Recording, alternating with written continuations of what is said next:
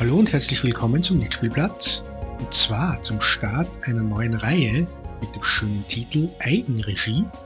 In der Eigenregie-Reihe werden wir Gespräche mit deutschen und deutschsprachigen Independent-Filmern führen. Die Reihe wird zu Beginn jetzt unregelmäßig erscheinen und sie startet heute mit dieser Folge und zwar mit einem Gespräch mit Regisseur Oliver Hummel über seinen Film The Dark Area. Wer unsere letzte reguläre Folge gehört hat, das war Lichtspielplatz Nummer 68, Videokameras lügen nicht, Found Footage Horror rund um die Blair Witch Project, der weiß, dass der Christian aktuell in Amerika ist und deshalb mache ich das Intro für Oliver Hummel heute alleine.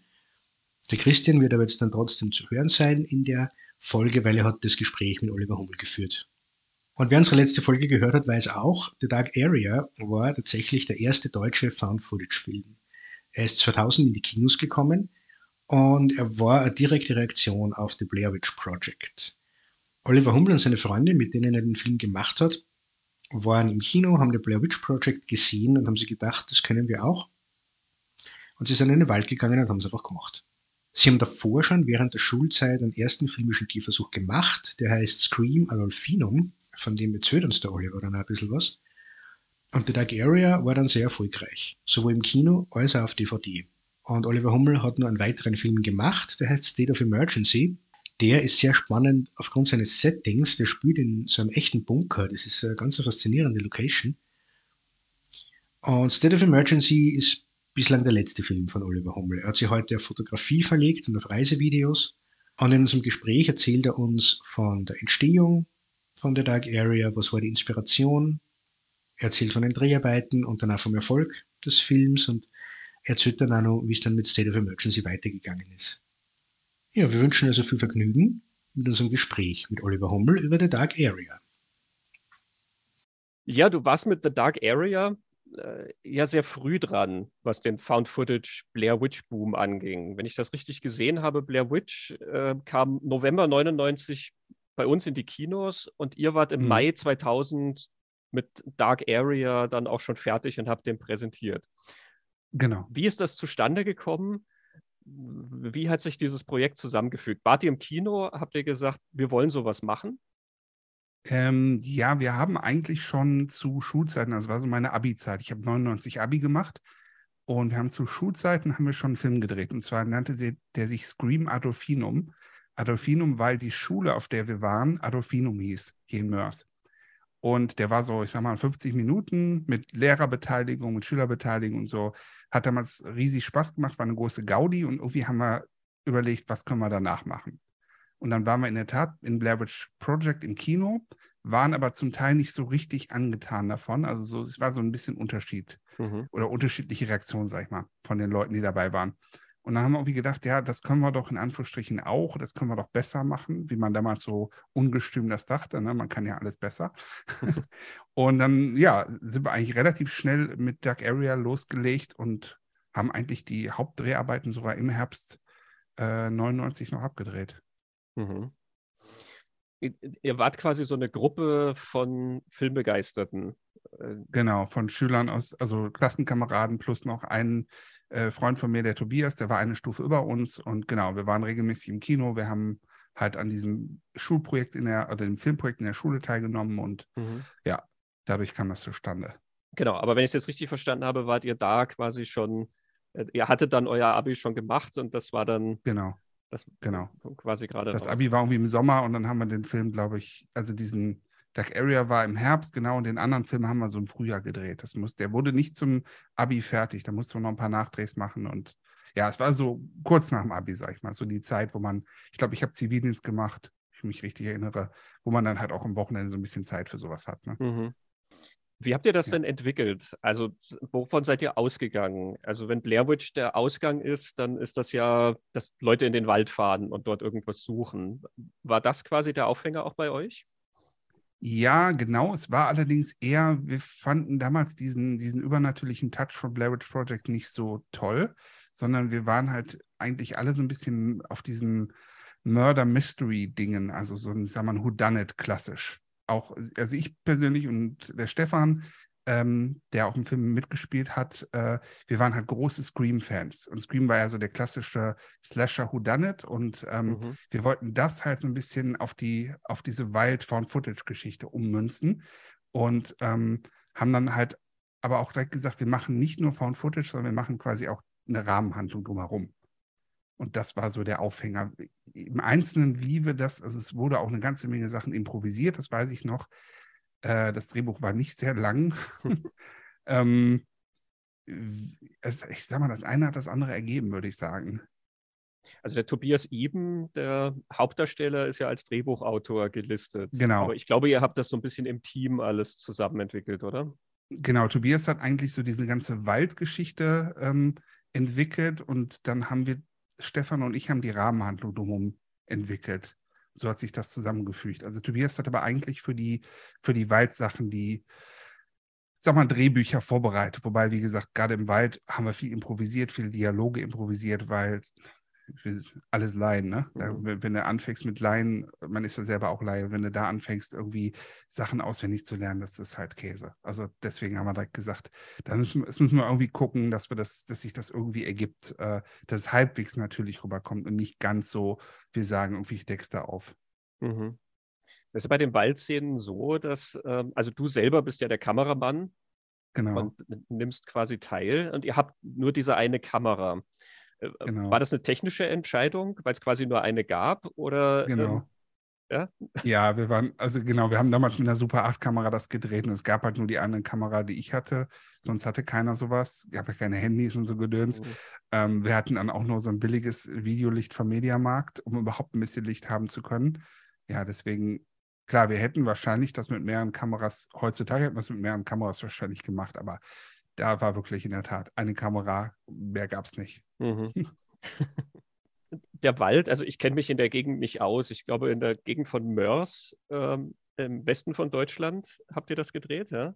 Genau, hier am Niederrhein. Da ist nicht so viel Wald, sind, sind wir ganz ehrlich. Also es ist so ein Waldgebiet, das ist vielleicht hm, vier mal vier Kilometer sowas. Und da gehen auch Spazierwege durch. Also es, es, kam uns zugute, dass wir das so im November, glaube ich, waren die meisten Waldszenen, die wir gedreht haben, November und Anfang Dezember, äh, dass wir das wirklich irgendwie gemacht haben, wo halt wenig Spaziergänge unterwegs waren. Aber es ist nicht so das klassische große Waldgebiet, wo man wirklich drin verloren gehen kann. Mhm. Das gibt es hier leider nicht. Da mussten wir, das mussten wir so tun, als ob das so wäre.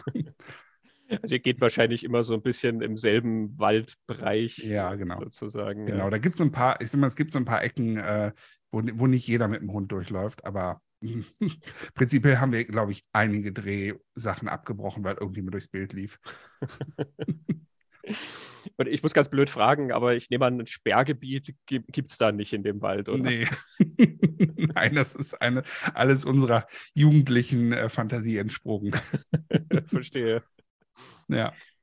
Ich finde das ganz interessant, weil ja im, im äh, originalen Blair Witch ähm, ja das so nachvollziehbar eben ist, dass wenn Leute da in den Wald gehen und du kennst diese amerikanischen Wälder irgendwie, wo du halt wirklich über Meilen und Meilen ja. laufen kannst und es sozusagen plausibel ist, dass die nicht wieder rausfinden. Und ich glaube, für unseren Kulturkreis ist das immer so ein bisschen merkwürdig, dass man das Gefühl mhm. hat, naja, der Wald muss doch irgendwo da hinten ja auch schon wieder vorbei sein. Ne?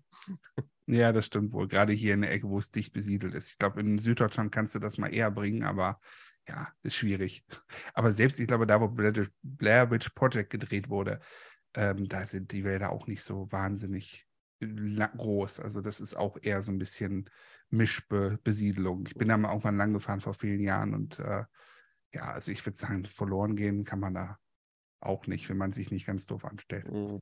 Oder wenn die Hexe irgendwie vielleicht was Oder macht. Ja, gut, okay, die Hexe, die ist natürlich, die macht den Wald ja auch irgendwie an, an gewissen Stellen dann dicht und dann ist nochmal was anderes, klar. Genau. Bei uns, okay, wir haben natürlich den Aspekt nicht dabei gehabt. Äh, äh, habt ihr irgendwelche Genehmigungen oder so geholt oder seid ihr einfach auf, auf äh, eigene Faust dahin und habt so guerillamäßig das gedreht? Wir sind, glaube ich, einfach dahin. Also, es ist ja jetzt verjährt, ne? Ich glaube ja. Also ich wüsste nicht, dass wir Genehmigungen hatten. Also für unseren zweiten Film hinterher haben wir logischerweise Drehgenehmigung uns eingeholt, aber nee, also mh, mm, einfach, einfach los. Verstehe, ja. die Schauspieler, die du da ähm, hattest, das sind ja eben, also klar, der Tobias und der Stefan Lammert, der, glaube ich, auch viel im Team mitgearbeitet hat.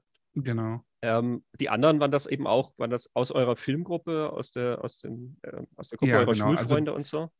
Ja, die Jasmin hatte schon äh, zu Schulzeiten mitgedreht, die war bei uns in der Stufe und der André war ein ähm, Nachbar von Tobias, den ich aber auch seit Kindesbeinen auf kenne. Also das ist eigentlich so die André, Tobias und ich ist so die Kinderklicke, wenn man so will, aus meinem Heimatdorf und die anderen sind halt Schulleute. Ja. Und die Polizisten waren Eltern, Väter Mhm. und wir hatten einen richtigen Polizisten, also hier in dem Ort in, in Mörs, im Stadtteil Kapellen, hatten wir einen quasi einen Dorfbullen, nannte man den, so einen Dorfpolizisten. Und hatte irgendwann Tobias, hatte den mal angequatscht bei einem, bei einem Sommerfest oder so.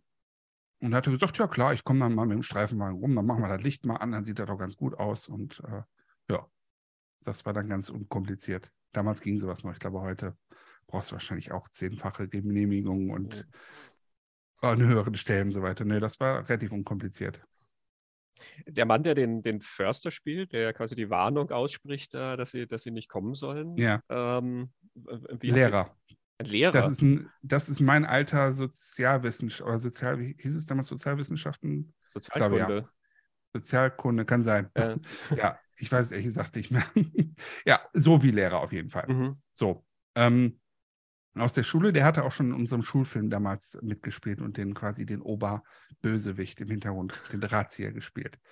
Und äh, irgendwie haben wir den einfach gefragt und er hatte Bock, das nochmal zu machen und ja, dann war er mit dabei. Das ist ja wunderschön. Das ist wirklich dann so aus der Schule rausgewachsen irgendwie. Genau, genau, richtig. Wenn ihr da improvisiert habt bei den Szenen im Wald, ähm, wie hast du da Überblick bewahrt, äh, quasi, dass du sagst, ja, wir brauchen jetzt noch das und das, weil du wusstest ja quasi, wo es hingehen muss in der Handlung. Du wusstest ja, was so die nächsten Schritte sind, ne? wer verloren gehen muss und Mhm. ähm, so weiter. Hattest du da wie so eine Art Skizze, Fahrplan oder wie viel war davon tatsächlich niedergeschrieben? diese Sachen waren, die hatte Tobias wirklich vorher als Drehbuch verfasst. Äh, Also die, die Handlungsentwicklung, sag ich mal. Und Da Mhm. hatten wir dann auch immer Drehpläne. Ähm, und dann hatten wir halt irgendwie Lücken, wo Dialoge waren. So würde ich sagen, war es, wenn ich mich richtig erinnere. Da war es, wir hatten, wir wussten, darum muss es gehen. Dann haben wir die Dialoge, die nicht geschrieben waren, haben wir halt irgendwie zusammen äh, fantasiert. Und äh, aber nee, die, der Ablauf war im Vorfeld schon klar. Also insofern hatten wir auch eine, ich sag mal, eine, eine Liste zum Abhaken, was gedreht werden musste. Das hatten wir doch. Ja. Hm. Okay, also es wusste auch quasi immer jeder zu dem Zeitpunkt, was jetzt vor der Kamera passieren wird und was sozusagen der Inhalt dessen ist, was jetzt kommen wird. Also dass zum Beispiel da eine Figur dann auftaucht oder man hört irgendwas und ähm, wird dann darauf reagieren und so weiter, oder? Ähm, ja, wobei ich sag mal, nur die Szenen, wo auch die Leute beteiligt waren. Also ich glaube, die ganze, es waren ja nicht mehr in allen Szenen alle Leute beteiligt, gerade hinterher, wenn es dann weniger werden. Mhm. Ähm, ich wüsste jetzt nicht, dass alle immer den kompletten Überblick hatten, was wo war. Aber klar, für die Szene selber schon natürlich. ja. Mhm. Ja, aber also ich meine, bei, bei Blair Witch, aber bei manchen anderen Found-Footage-Geschichten ist es ja dann teilweise auch so gewesen, dass sozusagen die Filmemacher Überraschungen platziert haben, auf die die Leute dann reagiert haben und die wussten gar nicht, dass das passieren wird. Oh, das ist eine gute Frage. Wir hatten sicherlich mal den einen oder anderen Erschrecker-Moment drin, der echt war. Ja, doch, das hatten wir schon, aber so, naja, wie bei Blair Witch, glaube ich, das war wirklich da bewusst Sachen im Unklaren gelassen haben. Da, das gab die Handlung halt auch nicht her. Die war halt so ein Mhm. bisschen, äh, ein bisschen stringenter, sag ich mal. Die war ja nicht so mit, mit unvorhergesehenen, übernatürlichen Geschichten, sondern es war eher, ja, also wirklich dann eher Einzelmomente, würde ich sagen. Kurz mal jemanden hinterm Baum aufgelauert und erschreckt und so, das mit eingefangen, ja. Aber nicht richtig Teil der Handlung, nee, das glaube ich nicht. Wie lange habt ihr da gedreht im Wald? Meinst du in Tagen oder in Stunden oder Ja, was? so Drehtage. Was war so der Mhm. Zeitraum? Boah, ich würde mal sagen, vielleicht so mit allen fünf Nächte, Abende, Nächte und dann nochmal habe ich mit Tobias an Weihnachten noch so die letzten Sachen, wo wir quasi die letzten beiden sind, die über sind. Das haben wir zusammen alleine gedreht. Ich meine, das war am Heiligabend morgens noch. Ähm, da haben wir noch mal irgendwann was danach gedreht. Also ich würde mal sagen, im Wald vielleicht so sieben Tage. Mhm. Und dann noch mal, ähm, also es ist wirklich geschätzt, ne? Ähm, und dann würde ich sagen, hinterher nochmal so diese Rahmenhandlungssachen, vielleicht auch nochmal so drei, vier Tage, sowas rum. Mhm. Dann nicht immer komplette, also auch im Wald waren auch nicht komplette Tage. Das war eher dann so, wir wollten es ja auch Richtung Dämmerung haben. Ich sag mal, am Nachmittag getroffen, dann bis irgendwie 22 Uhr, sowas. Also, ja, mhm. so in der Art. Also, ihr seid auch nicht im Wald geblieben, sondern seid dann. Ja, ja, wir haben da nicht, wir, wir haben da nicht übernachtet. Nee, das haben wir mal überlegt, aber dann haben wir wirklich gedacht, okay, das ist vielleicht ein bisschen zu viel des Guten. Uh, nee, nee, wir sind schon abends immer raus. Mhm. War auch nicht so weit von hier weg zum, Fort, äh, also zum Glück. Es waren vielleicht immer Viertelstunde Autofahrt. So verging das. Mhm. Ja. Und verteilt war das dann so über verschiedene Wochenenden, wenn ich dich richtig verstanden habe. Genau, genau. Das waren so eigentlich fast alle Wochenenden im November, würde ich sagen. Und dann, oder ja, Mitte, Ende November, Anfang Dezember, sowas rum, ja. Ja. Vielleicht mal ein Wochenende nicht oder dann nur zu zweit oder sowas, ja, ungefähr. Mhm. Gab es da manchmal Schwierigkeiten, dass jemand dann irgendwie dann doch keine Zeit hatte an dem Wochenende oder dass zum Beispiel jemand plötzlich, das, keine Ahnung, das, das Wäschestück ist, äh, also das, das Kleidungsstück ist in der Wäsche oder solche Geschichten? Kleidungsstück in der Wäsche weiß ich nicht, aber wir hatten schon mal Situationen, dass jemand dann arbeiten musste. Ich meine, der André war auf jeden Fall öfters mal so, ich meine, er hat auch was mit Schichtdienst gemacht, er war öfters mal, dass er dann doch einspringen musste. Ähm, dann haben wir zum Teil versucht, andere Sachen zu drehen und haben dann aber auch manchmal Sachen nicht gedreht. Also wir haben nicht, nicht jeden geplanten Dreh durchführen können, das stimmt. Aber es ging eigentlich. Also es war, würde ich sagen, die meisten Fälle funktionierte schon. Erstaunlich eigentlich so im Nachhinein, dass das alles so relativ in kurzem Zeitraum lief. Mhm. Ja, er war sehr motiviert, nehme ich an, ne? dass das ja, hilft, das sowas stimmt. zu machen. Das ist richtig. Gab es da Sequenzen, die ihr gern machen wolltet, aber die dann wirklich gar nicht geklappt haben oder die ihr fallen lassen musstet? Boah, das ist eine gute Frage. Ich glaube, wir haben Sachen verkürzt, ja. Aber dass wir was komplett weggelassen haben, wüsste ich jetzt gerade ehrlich gesagt nicht. Hm. War eh schon lang genug alles. wir haben ja hinterher noch einen kürzeren Cut rausgebracht, weil so ein paar Szenen doch ein bisschen, sag mal, in die Länge gezogen waren. Ja, ich habe die DVD mit beiden Cuts, mit der. Kinofassung mhm. und dem Director's Cut. Und mhm. ähm, es fallen mir ja nicht sehr viele Filme ein, wo der Director's Cut tatsächlich kürzer ist als die Kinofassung. Ne? Ja, haben wir dann irgendwann gedacht, dass es vielleicht, ähm, ich sag mal, zum öfteren Angucken vielleicht angenehmer ist, wenn so ein paar Füllszenen, das sind sehr viele, es ist ja keine Handlung, die raus ist. Es ist eigentlich nur wirklich Sachen, die das, die ein bisschen ausbremsen. Ja. Das heißt, ihr wart dann so, wenn du sagst Weihnachten, habt ihr da noch die letzten Sachen gedreht im Wald? Genau. Ihr wart dann also, ich meine, Heiligabend war das morgens. Ja. Ich weiß nämlich, dass Tobias noch gesagt hatte, er hätte die Nacht über Geschenke eingepackt, bis irgendwie 4 Uhr morgens. Und ähm, dann waren wir morgens um 9 Uhr im Wald und er sah entsprechend auch aus. Und das passte eigentlich ganz gut für die, für die Handlung. Mhm. und ich glaube, die Sachen mit dem, äh, die Rahmenhandlung haben wir dann im Januar sowas gedreht, muss das gewesen sein. Ähm, da waren wir im Haus der Großmutter von Tobias, da haben wir gedreht und in der Schule war uns eine Szene mit, mit dem ähm, Fernseher, wo die beiden vom Fernseher stehen. Das ist in einem Klassenraum in der Schule gedreht. Ah, die, diese genau. Verhörszene. Ja, genau, mhm. genau. Das muss im Januar gewesen sein. Das heißt, ihr habt dann eigentlich auch in relativ kurzer Zeit den Film zusammengeschnitten. Ja, wir haben den, also ich meine, wenn ich mich richtig erinnere, ich habe den ja geschnitten, weil ich der Einzige war mit einem Schnittprogramm und einem Rechner dafür. Ich meine, ich hätte den äh, parallel eigentlich schon geschnitten. Das heißt, wir haben gedreht, haben geschnitten ähm, und dann haben wir auch gesehen, was fehlte und dann haben wir entsprechend nochmal oder irgendwas mal neu gedreht. Ja, also es war nicht so äh, alles erstmal drehen und dann schneiden, sondern so, so Work in Progress ein bisschen war das. Und der Stefan Lammert, der war da auch involviert in den Schnitt? Ähm, bestimmt. Ich glaube, wir haben öfters, boah, wir haben öfters bei mir gesessen und haben, ich habe vorgeschnitten, dann haben wir uns das zusammen angeguckt, Stefan, weil er mit mir den, den Scream Adolfinum schon gemacht hat, ähm, war er da, glaube ich, noch mehr beteiligt. Tobias war auch beim Schnitt öfters mal dabei. Ja, aber ich, ja, ich würde sagen, ich habe relativ viel mit Stefan geschnitten, das stimmt. Ja. Wie viel Aber Material? es ist, das ist echt lange her. Das ist, muss ich mir jetzt echt gerade in Erinnerung rufen. Wie viel Material wir haben, meintest du Äh, insgesamt? wie viel, genau, wie viele Stunden hattet ihr da zusammen? Mhm. Ich würde sagen, sowas um die sechs Stunden vielleicht. Hm. Gar nicht so extrem viel. Ich, ich würde sagen, sechs, sechs, sieben Stunden sowas rum. Ich meine, in Erinnerung zu haben, dass wir sechs, sieben, acht Bänder hatten, diese High-8-Bänder. Das ist ja eigentlich sehr fokussiert dann, was ihr da eingesammelt habt. Ja, kann man freundlich so ausdrücken. Man kann auch sagen, ähm, wir haben vielleicht das eine oder andere Mal den ersten Take genommen. Nicht immer, aber ja, wir haben doch, ja. Also im Mai, glaube ich, wart ihr dann fertig mit dem Film. Was habt ihr dann gemacht? War das dann so eine lokale Premiere, die ihr damit gemacht habt? Wie ist der Film dann?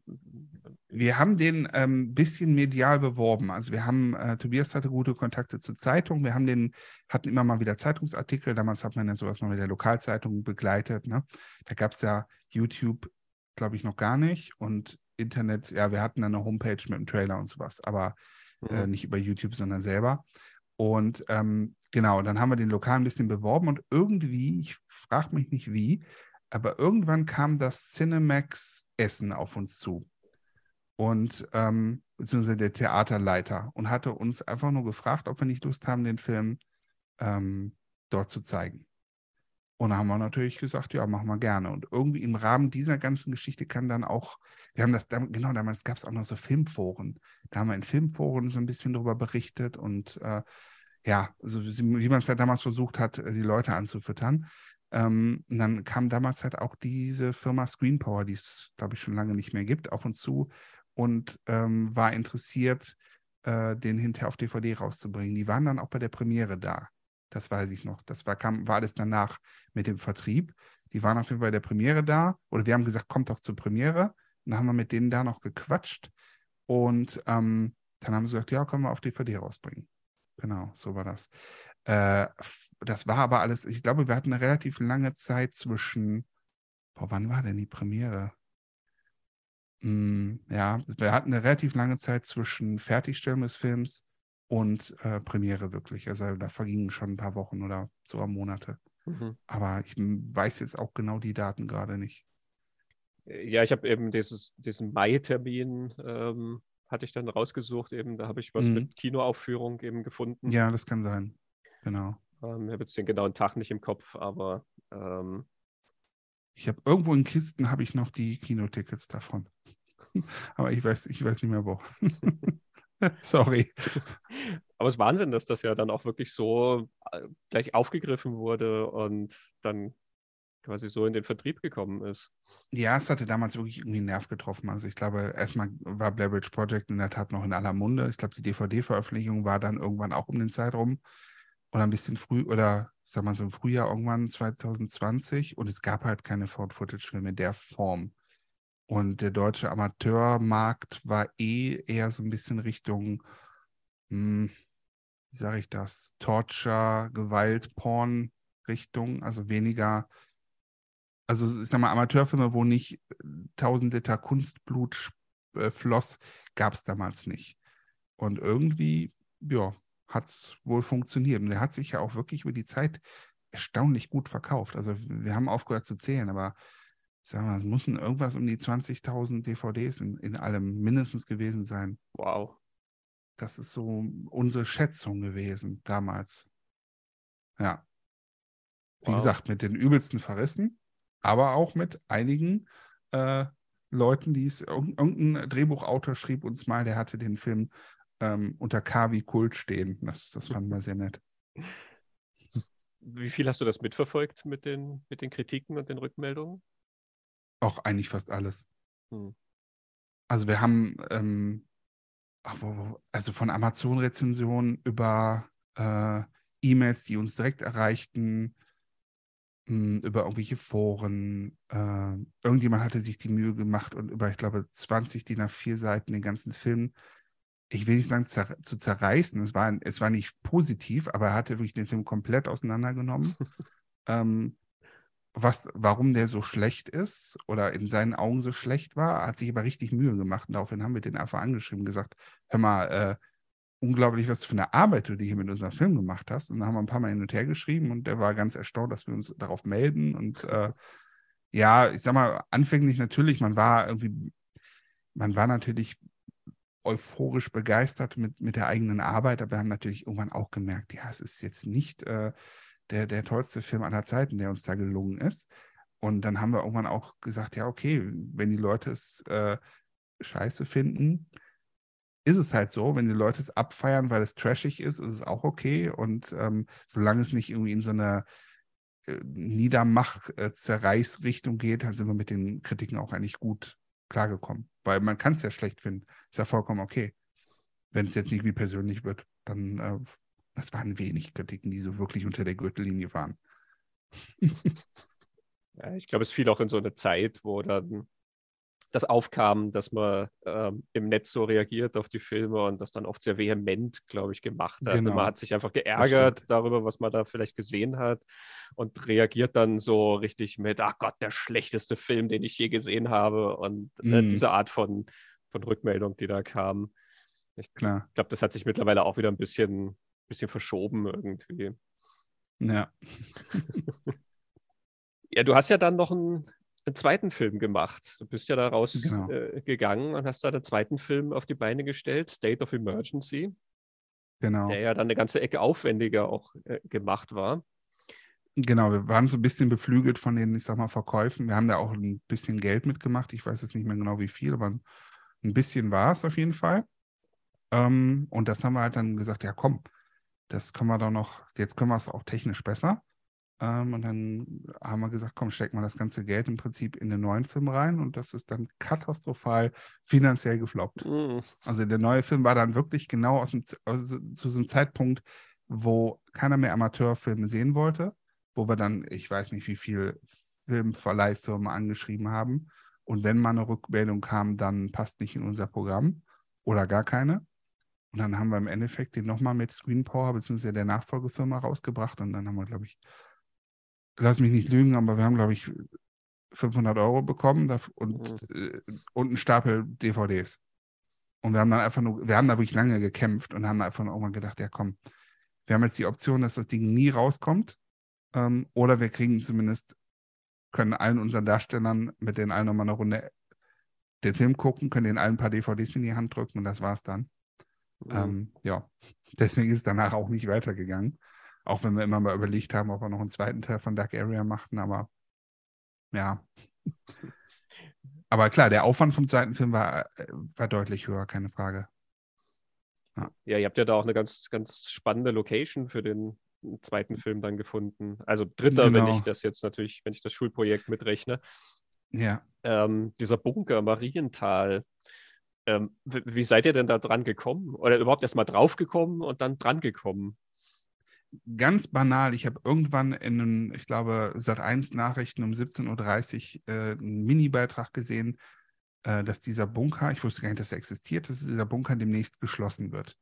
Und dann habe ich da ein bisschen recherchiert. Ich fand halt so Sachen immer so, schon so spannend, Bunker und so, auch als Kind schon immer Höhlen toll gefunden. Tobias übrigens auch. Mhm. Er ist auch ein so großer Höhlenfan.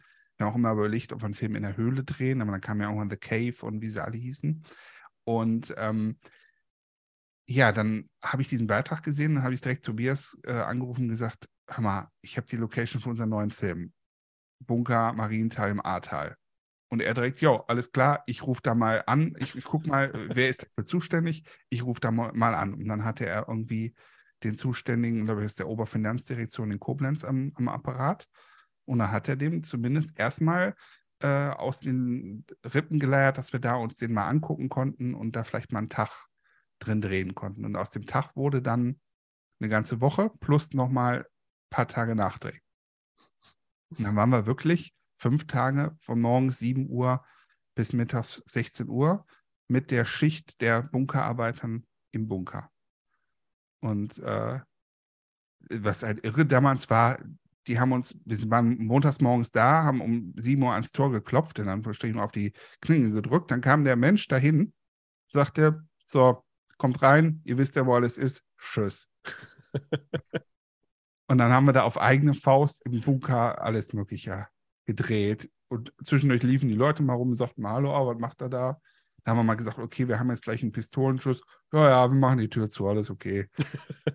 dann haben wir da wirklich eine ganze Woche lang auf, hätte sonst was passieren können, ne? Aber also auch mit den ganzen Schächten und so. Die haben einfach gesagt, oh komm, ihr wisst ja, wo alles ist, macht mal. also war, war, war riesig anstrengend, aber war eine große Gaudi. Ähm, schade halt, wie gesagt, äh, dass es ähm, im Ergebnis dann so schlecht gelaufen ist vom, vom finanziellen, vom, vom Vertrieb her. Na gut. Hm. Ja, das ist schade. Ich meine, es ist natürlich leider ein Schicksal, was auch äh, andere Filmemacher immer wieder trifft, ne? egal wie viel Mühe und Arbeit dann in den Filmen steckt. Und ähm, es gibt dann immer welche, die irgendwie so, so sage ich mal, wegfallen aus, aus irgendeinem Grund. Ich ja. finde, also mir, mir, hat der State of Emergency ja auch gut gefallen. Also da ist ein, ähm, das ist eine, eine, spannende Geschichte. Sie lebt natürlich sehr von dieser Location, das finde ich interessant. Genau. Und genau. sie hat natürlich ihre technischen Einschränkungen. Man merkt ja. natürlich immer noch, es ja. ist ein, ein, ein Amateurfilm. Ähm, also wir hatten halt keinen Plan von Ton. Das ist halt so das, was mich am meisten an dem Film ärgert, ist, dass wir wirklich einfach gedacht haben, wir können uns da von der Uni Essen eine Kamera und ein Mikrofon ausleihen und ähm, das wird schon passen. Und dann haben wir hinterher festgestellt, uh, was ist das für ein mieser Ton? Mhm. Verdammte Hacke. Das ist so, ja, aber gut, da war man halt jung und ähm, vielleicht auch ein bisschen leichtgläubig oder mhm. hat sich zu viel zugetraut. Ich weiß nicht.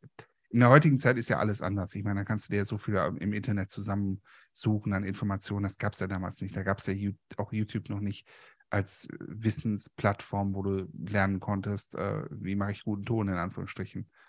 Und ja, Kamera, klar, fokussieren konnten wir damals auch nicht so richtig. Das fällt zum Glück nicht ganz so auf, wie es beim Ton auffällt, aber ja. Mhm.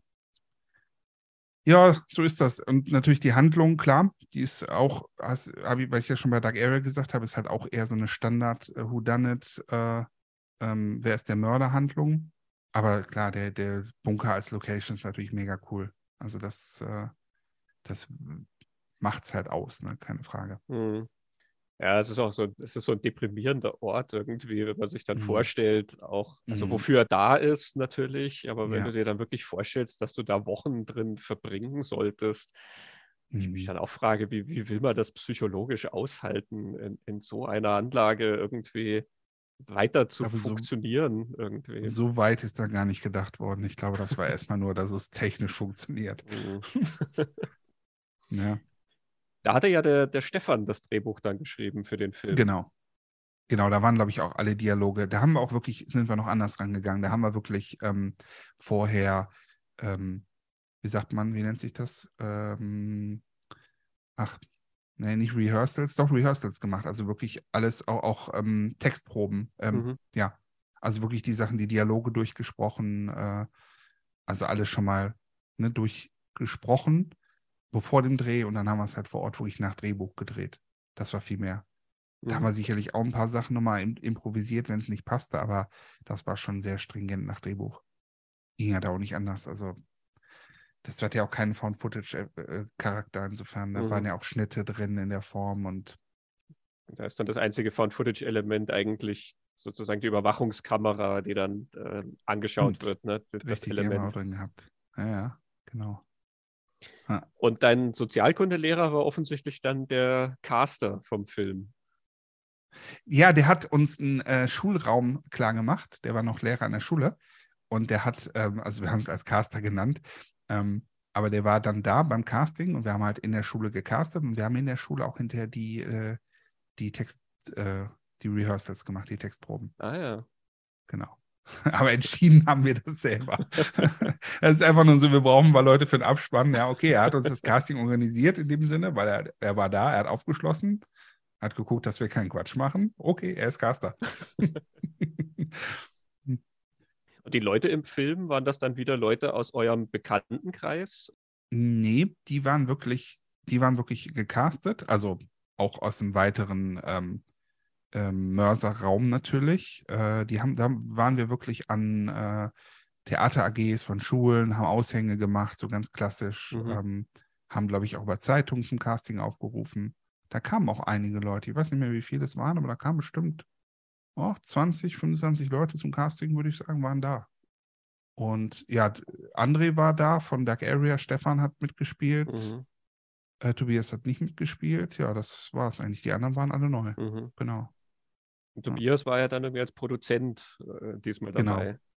genau, der hat sich eigentlich um, wie gesagt, um die Drehgenehmigung gekümmert, um ein bisschen Organisation drumherum und war am Set natürlich auch mit dabei. Mhm. Naja, wenn der Film dann so, so schlecht lief, ich weiß nicht, wie viele Rückmeldungen ihr dann dafür gekriegt habt. War, war auch relativ wenig dann. Ja, das ist halt wirklich, das war auch die Sache. Ne? Ich meine, zum einen, äh, es geht ja nicht, nicht mal so ums Finanzielle, weil, gut, will ich jetzt gerade, haben wir damals wirklich gedacht, ob wir damit beruflich was machen können? Vermutlich haben wir das auch gedacht.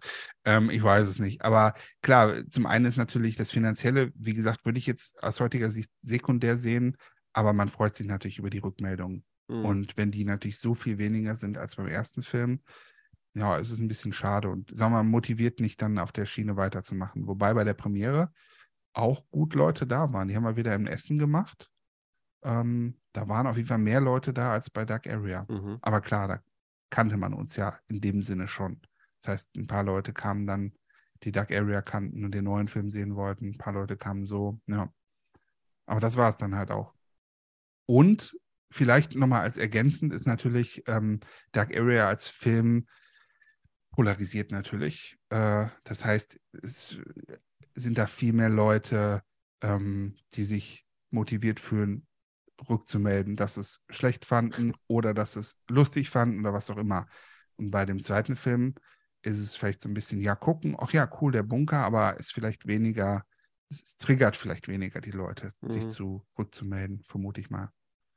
Ja, wie du gesagt hast, der trifft einen Nerv Dark Area und durch das Blair mhm. Witch, mhm. durch diese Verbindung, ne, die DVD, die ich habe, die sieht ja dann noch so aus, als wäre es äh, Blair Witch, also als wäre es so ein Ableger eben.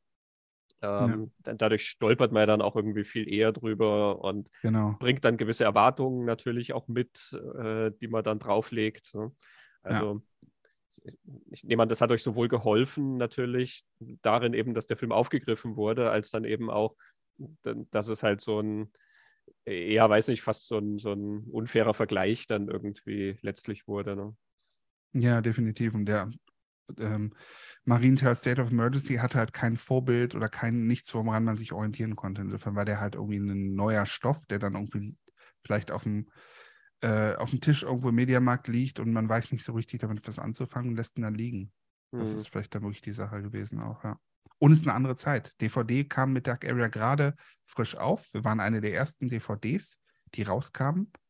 Das erste, was wir rausbrachten, war nicht, oder was Screenpower rausbrachte, war eine VHS-Kassette. Um, ähm, mhm. Und dann kam gerade DVD und wir waren so ganz, boah, wir kriegen ihn auf DVD. Wow, unglaublich. Äh, und beim anderen war dann klar, es gibt nur noch DVD und DVD-Markt, das war ja wann haben wir den 2002, glaube ich, rausgebracht? Da war der DVD-Markt schon fast schon überschwemmt. Mhm. Da war schon alles Große, war schon draußen. Es war genau die Zeit. Und dann hast du natürlich da auch keine Konkurrenz. Also hast du so viel Konkurrenz, dann bist du nicht sichtbar mit. Keine Chance. Ja, die DVDs waren ja auch top ausgestattet, ne? also mit Audiokommentaren von euch und Making-of genau. und äh, Outtakes und ich weiß nicht was alles. Da haben wir uns Mühe gegeben. Da haben wir, weil wir selber damals auch DVDs in großem Stil gesammelt haben und auch immer Sondereditionen toll fanden und auch Audiokommentare gehört haben und also Sachen Making-ofs, haben wir gesagt, komm, das wollen wir dann wenn auch machen. Dann wir, machen wir uns die Mühe, setzen uns dahin, machen ein Making-of, machen hier noch und hauen noch da was raus. Egal, was wir haben, einfach mit drauf. Ja. Das ist eine schöne Präsentation für die Filme. ja, stimmt. Was war denn das Budget letzten Endes von den beiden Filmen ungefähr? Also vom ersten Film würde ich sagen 0 Euro oder vielleicht ähm, 150 Euro für das, ne, D-Mark, Entschuldigung, das war noch D-Mark-Zeiten, ja. Mhm. 150 D-Mark für das Kameralicht, glaube ich, was wir gekauft haben. Mhm. Und die Kamera hatten wir schon. Ähm, und für den zweiten Film, alle Einnahmen müsste ich jetzt plus minus 10.000 Mark oder war das schon Euro? Hm. Euro wahrscheinlich. Vielleicht um die 10.000 Euro. Mhm. So grob. Aber nagel mich nicht fest auf, auf plus minus 1000 Euro, sowas in, um den Dreh, sag ich mal. Mhm. Ja, nur so jetzt um ungefähr die Hausnummer einschätzen zu können. Ja, das, also das Technik-Equipment konnten wir damals leihen aus der Uni Essen, weil Tobias da Student war und ich an der Uni Duisburg Student war. Ich glaube, das teuerste war wirklich Versicherungen, ähm, Unterkünfte vor Ort. Ja, das waren, glaube ich, so die Hauptfaktoren. Wir haben ein bisschen Licht noch, glaube ich, gekauft. Ja. ja, das muss, ja, das müssen so die Kosten gewesen sein. Mhm. Und hinterher natürlich ähm, Pressemappen, all die Sachen, die wir rausgeschickt haben zu den Verleihfirmen und so weiter. Das hat auch, auch nochmal ordentlich, ja, auch nochmal ordentlich gekostet. Eine neue Software haben wir gekauft, genau. Wir haben damals zum ersten Mal mit Adobe Premiere geschnitten. Die haben wir damals angeschafft. Das war auch 600 Euro oder so. Ja. Mhm. Ja, ich habe gesehen, eure alte Website ist ja auch noch online zu State of Emergency. Genau, Dark Area nicht mehr. Ähm, kann Ich sein. kann ich, ich hatte jetzt nur gerade zufällig, war ich noch über die State of Emergency gestolpert. Doch, Dark Area gibt es auch noch. Ist auch noch Die haben online. wir- Ja. Haben wir einfach mal aus Nostalgie stehen gelassen. Es ist ein schöner Trip in die Vergangenheit, wenn man sich das ähm, so anschaut, weil es ja eben auch vom, vom Design her ne, mit so einem Fenster, was dann aufgeht und so. Das, Ja. so richtig retro. genau. Ich glaube, du kannst auch immer noch bei Amazon kaufen. Jetzt ich muss ich gerade mal selber gucken, aber ich meine schon. Ne, jetzt bei- kommt bei Dark Area kommt noch so Beauty-Kram. Ich weiß es gar nicht, aber ich meine, ich meine, man konnte die kaufen noch Mhm. bis vor kurzem. Doch, kann man. Dark Area kann man kaufen. 3 Euro, 3,27 Euro. Die Special Redux Edition. Ah ja. Ah, das ist die, die, eine gebrauchte äh, Edition, nehme ich an. Kann sein. Das, Also ich, äh, ich habe beide gebraucht äh, gekauft und mhm. ähm, also da findet man sie relativ flott, die Filme. Ja. Das heißt, sie sind noch verfügbar. Ja, ja. was ich ja, was ich total überraschend fand, eben, also ihr habt super schnell auf das Found Footage ähm, reagiert. Und Found Footage kommt ja dem total entgegen, dass man kein Geld hat als Filmemacher. Mhm. Also Genau. das betrifft ja die anderen Leute, die Found Footage gemacht haben, genauso. Dass die gesagt, was können wir denn auf die Beine stellen ähm, mit den Mitteln, die wir haben, was uns jetzt möglichst wenig kostet und was diese Ästhetik halt auch irgendwie aufgreift. Ja. Aber ihr seid über lange Zeit die einzigen im deutschsprachigen Raum geblieben, die das gemacht haben. Ist es so, ja? Ich bin da gar nicht, ich habe das gar nicht so verfolgt. Also- ehrlich gesagt, oder? Also ich Also- finde dann ab so 2010 rum, finde ich dann Oh, okay. weitere deutsche Found-Footage-Produktionen. Da gibt es dann einen Film, der heißt Cam. Ja. Und 2014 gibt es dann einen, der heißt Die Präsenz. Also da, da kommen dann schon einige, aber da sind wir ja dann auch schon wirklich in diesem großen Found-Footage-Boom, der dann Mhm. nach Paranormal Activity äh, nochmal quasi gestartet ist. Ne? Lange Zeit Ja, war ja stimmt. Found Footage auch so ein bisschen wieder ähm, erstmal passé und ist ja dann erst wieder gestartet mit Paranormal Activity und Cloverfield und so weiter. Mhm. Also das, das, da war ich neugierig, einfach, äh, weiß nicht, warum das sonst niemand so aufgegriffen hat. Das ist eine gute Frage. Aber mir war das gar nicht so, bis du es jetzt gerade gesagt hast, mir war das gar nicht so bewusst, dass wir wirklich, dass wir die Ersten waren, glaube ich, logischerweise zeitlich. Äh, Aber dass wir danach, dass es so wenig Nachahmer gab oder kaum welche, ist mir gar nicht so bewusst gewesen, ehrlich gesagt. Ja, also Aber das war für uns auch gar nicht, ähm, das, also, wie soll ich das sagen? Es war gar nicht für uns der Anspruch zu sagen, oh, wir finden jetzt Found-Footage-Sachen so toll. Das hatte sich einfach irgendwie ergeben. mhm. Und deswegen haben wir den nächsten Film, war auch klar, dass wir das nicht nochmal machen würden.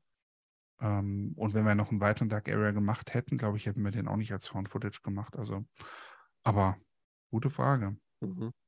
Kann ich gar nicht so beantworten. Ja, du hast ja auf deiner Website, auf dem, auf dem Vimeo-Kanal, hast du so einen kleinen Teaser zu dem Dark Area 2. Ne? Also du hast Genau. vorhin schon gesagt, manchmal redet ihr darüber. Ja, das war die Zeiten, wo ich angefangen habe, mit DSLRs zu filmen. Und ähm, dann habe ich mir so einen, so einen Vorgänger von einem Gimbal, so ein sogenanntes Schwebestativ mal gekauft. Und dann habe ich einfach mal zu Stefan gesagt, du, ich möchte das ausprobieren. Lass uns doch mal im, in, in den Wald gehen und wir spinnen mal rum und machen einfach mal ein paar Aufnahmen für, für einen potenziellen zweiten Teil. Mhm. Und dann haben wir daraus einfach mal einen Teaser gemacht. Und warum es im Endeffekt hinterher nie gemacht wurde, wahrscheinlich, weil es keinen Verleih gab. Äh, ich glaube, Screen Power gab es damals schon nicht mehr. Bin mir aber auch nicht mehr genau sicher. Ja, irgendwie, wir waren, glaube ich, auch in alle in unterschiedlichen Phasen vom, des Lebens, Mhm. dass es dann irgendwie nicht dazu gekommen ist. Wir hatten das immer mal im Kopf, aber ja.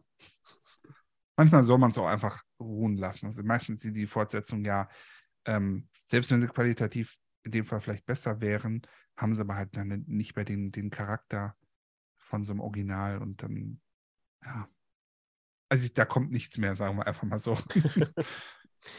Ja, ich wäre natürlich neugierig, was ihr da erzählen würdet, aber natürlich eine große Bank, finde ich, von äh, Dark Area, dem ersten, ist ja, dass er gerade so authentisch ist, dass man sieht, ihr seid total junge Leute, die ja. halt eben, ihr habt was gesehen und so wie du es gesagt hast, eben, ja, das können wir auch und das wollen wir auch machen. Und dieses Authentische daran, das finde ich, ist, das, das merkt man ja dem Film an. Ja, das wäre auf jeden Fall weg dann, keine Frage. Das wäre dann Kalkül oder wie soll man, kalkulierter, durchgeplanter Film von erwachsenen Leuten. Und ja, du hast schon recht. Also ich sag mal, unsere jugendliche Ungestümheit und vielleicht auch dieses, äh, vielleicht ein bisschen Größenwahn im Sinne von, wir sind, wir können das besser, ähm, macht dann vielleicht die Authentizität, wenn man das so sagen kann. Ja, manchmal ist das ja ein guter Motor, ne? wenn man eben, wenn man so sagt, ah, kann ich auch und zack, dann, dann macht man es, bevor die Überlegungen kommen irgendwie, ja, was ist, wenn? Genau. Und genau. Ja, du hast ja dann in, in, den Jahren danach, du machst hauptsächlich, ähm, also du machst filmisch noch ähm, Reisevideos, du machst, wenn du genau. unterwegs bist, ähm, ja. machst du sehr spannende und schöne Eindrücke von den Gegenden, durch die du streifst. Genau, ich bin irgendwann nach dem, nach dem Filmen äh, zur Fotografie gekommen und so als, ich sag mal, Ersatzdroge in Anführungsstrichen.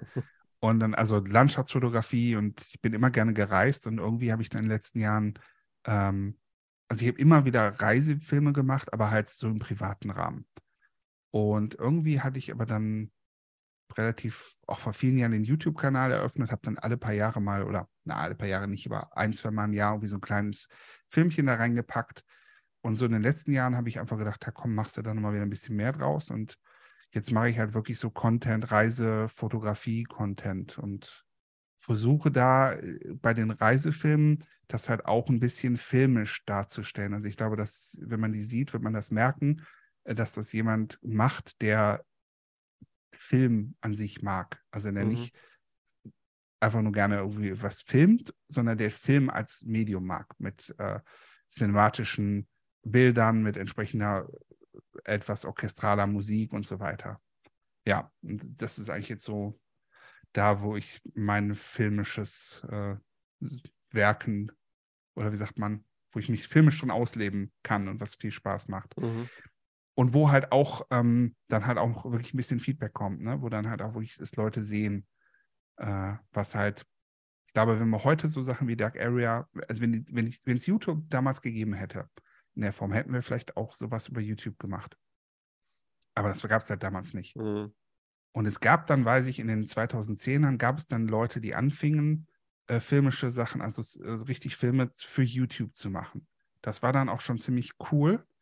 Ähm, aber das war irgendwie dann, für uns war der Zug gefühlt irgendwie abgefahren. Und äh, da dachte ich nur so, ja, das ist auch, da, da, hätte man, auf der Welle hätte man auch reiten können. Das hätte man vielleicht dann auch da hätte man vielleicht auch ein bisschen was längerfristig mitmachen können. Aber ja, ich meine, es ist so ein bisschen das Medium, was, oder die Zeit und das Medium, was, was so die, die, den Rahmen vorgegeben hat, würde ich sagen. Mhm. Ja. Ich glaube, das ist auch das Spannende an dieser Found-Footage-Zeit eben, dass sie so sehr durch diesen technischen Umbruch eben äh, spezifiziert wird eigentlich. Und dann eben nach ein paar Jahren haben sich dann die Gegebenheiten auch schon wieder so geändert, Genau. Ähm, dass ja auch das, das einfach visuell so anders ausschaut. Einfach diese alten Camcorder aus den 90ern, das ist ja eigentlich ein, ein, ein horrend schlechtes Bild. Das ist ein. Exakt. ähm, und Found Footage ist ja so ein bisschen ein Versuch, auch das aufzufangen, dass man sagt, ja, das sieht schlecht aus, weil so Consumer Cameras sehen halt schlecht aus und das mhm. nutzen wir für die Geschichte, die wir erzählen. Ne? Heute kannst du mit deinem iPhone ähm, so genau. hochauflösende äh, Bilder produzieren. Ja. Äh, die, die, halt automatisch schon so viel beeindruckender letzten Endes aussehen. Ähm, genau. Und gleichzeitig hat jeder das in der, in der Tasche. Ne? Also ähm, wir sind es quasi auch gewohnt, dass das immer mitgefilmt wird. Während im, dieser Found-Footage-Umbruchszeit war es ja noch so, es hatte ja nicht jeder eine Kamera. Ja, das war noch was Besonderes, genau. Heute lockt es keinen mehr unterm hinterm Ofen hervor, das ist schon wahr. Aber kannst du dir vorstellen, dass du in, in Zukunft auch nochmal wieder irgendwie Lust kriegst und sagst, du machst was Fiktives, du ähm, machst wieder einen neuen Film? Lust würde ich sagen schon. Ich weiß nur, aus der Vergangenheit, was für ein Aufwand das ist. Mhm. Und ähm, es ist, äh, also ich bin ja normal angestellt. Ich mache ja meine YouTube-Sachen auch nicht zum äh, Lebensunterhalt. Äh, es ist im Angestelltenverhältnis äh, nicht machbar, mhm. sage ich ganz ehrlich. Äh, es sei denn, man spart sich von zwei, drei Jahren den Jahresurlaub auf und macht das dann. Aber allein die ganze Koordination, Leute zusammenzuhalten, ähm, du brauchst die Leute ja auch, die das machen. Und ähm, boah, also hm. Lust, ja, ich würde sagen, vielleicht nochmal irgendwann, vielleicht mal irgendwann einen Kurzfilm oder irgendwas mhm. in der Form.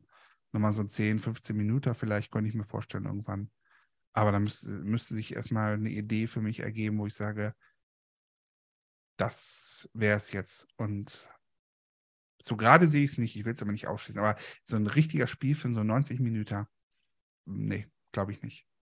Ja, das ist sicher, äh, also ich kenne das ja auch selber, ne? nach der Schulzeit ähm, in, in dieser Phase, da hat man dann noch diesen Drive und diese Energie und da kann man das auch sehr problemlos machen, eben auch wenn es sich über Wochenenden verteilt und was weiß ich. Und ähm, ja. irgendwann später ist es dann schwieriger, das mit dem Rest vom Leben zu arrangieren, irgendwie, dass man da genau. so viel, so viel auch reinbuttert und ähm, über so einen langen Zeitraum das dann macht. Und für alle anderen ja auch, also man macht es ja nicht alleine, sondern ne, alle, die du drumherum sammeln würdest, hätten ja wahrscheinlich dann das gleiche Problem.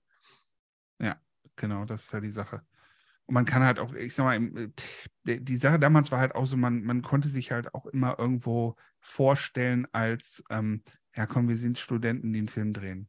Oder wir sind die jungen Leute, die einen Film drehen. Aber jetzt mit Mitte 40 kannst du die Karte nicht mehr ziehen. Und dann ist auch keiner mehr dir wohlgewollen, äh, wenn du irgendwo sagst, oh, kann ich umsonst hier irgendwo was drehen? Wir sind doch Studenten. Oh ja, schön, dass die jungen Leute sowas machen. Ja, heute kannst du das nicht mehr bringen. Das heißt, äh, du musst dann alles bezahlen, du musst ähm, du musst die Darsteller bezahlen vernünftig. Man hat ja dann den Anspruch, auch gescheite Leute zu haben. Also im Rahmen von einem Verein könnte man sowas vielleicht machen, aber wie gesagt, das ist halt der Aufwand, mhm. also der zeitliche Aufwand, weil es eben auch nicht, es ist auch schwer, en bloc zu machen. Äh, und über Wochenenden, dann verlierst du die Leute. Äh, du müsstest eigentlich wirklich sagen, du hast zwei bis drei Monate ähm, eine gut vorbereitete Phase, dann zwei bis drei Monate Dreh mit Abschluss und so weiter ist das machbar. Aber boah, ich bin aktuell, glaube ich, nicht bereit, meinen Jahresurlaub von ein paar Jahren dafür zu opfern. Mhm. Das ist mir dann zu hart. Mhm. Kann ich verstehen, ja. Ja, also ich glaube, ich habe so das abgegrast, was, mich, okay. was mir zu deinen Filmen so eingefallen ist. ähm, ich fand das sehr spannend, äh, jetzt äh, einzusteigen und deine Geschichten zuzuhören. Ja, freut mich. Hat mich auch echt gefreut äh, und äh, es heißt ja auch überrascht, dass nach so vielen Jahren nochmal Interesse an den Sachen besteht. Fand ich, fand ich witzig. Ich hatte mit Tobias die Tage darüber gesprochen. Er sagte, oh, das ist ja cool, musst mir auf jeden Fall äh, erzählen, wann das, ähm, äh, wann das verfügbar ist und so. Und äh, weil wir reden auch mal alle paar Monate über damals, für die Filmdrehzeiten und so weiter. Das mhm. machen wir schon noch, aber so ein bisschen melanch teilweise melancholisch, teilweise so ein bisschen ähm, einfach positiv zurückblickend, mhm. sag ich mal. Naja, es ist so ein schönes Dokument eigentlich, ne? so, ein, ja. so der, der, Jugendzeit äh, gewissermaßen. Ist, genau, es ist, halt, es ist halt wirklich so eine ganz andere Zeit. Aber es war prägend und spaßig und nicht nur spaßig, hat auch äh, Stress verursacht. Also es ist alles. Es mhm. ist schon, ist schon eine ganz schöne, ist eine Erfahrung einfach, sagen wir das mal so.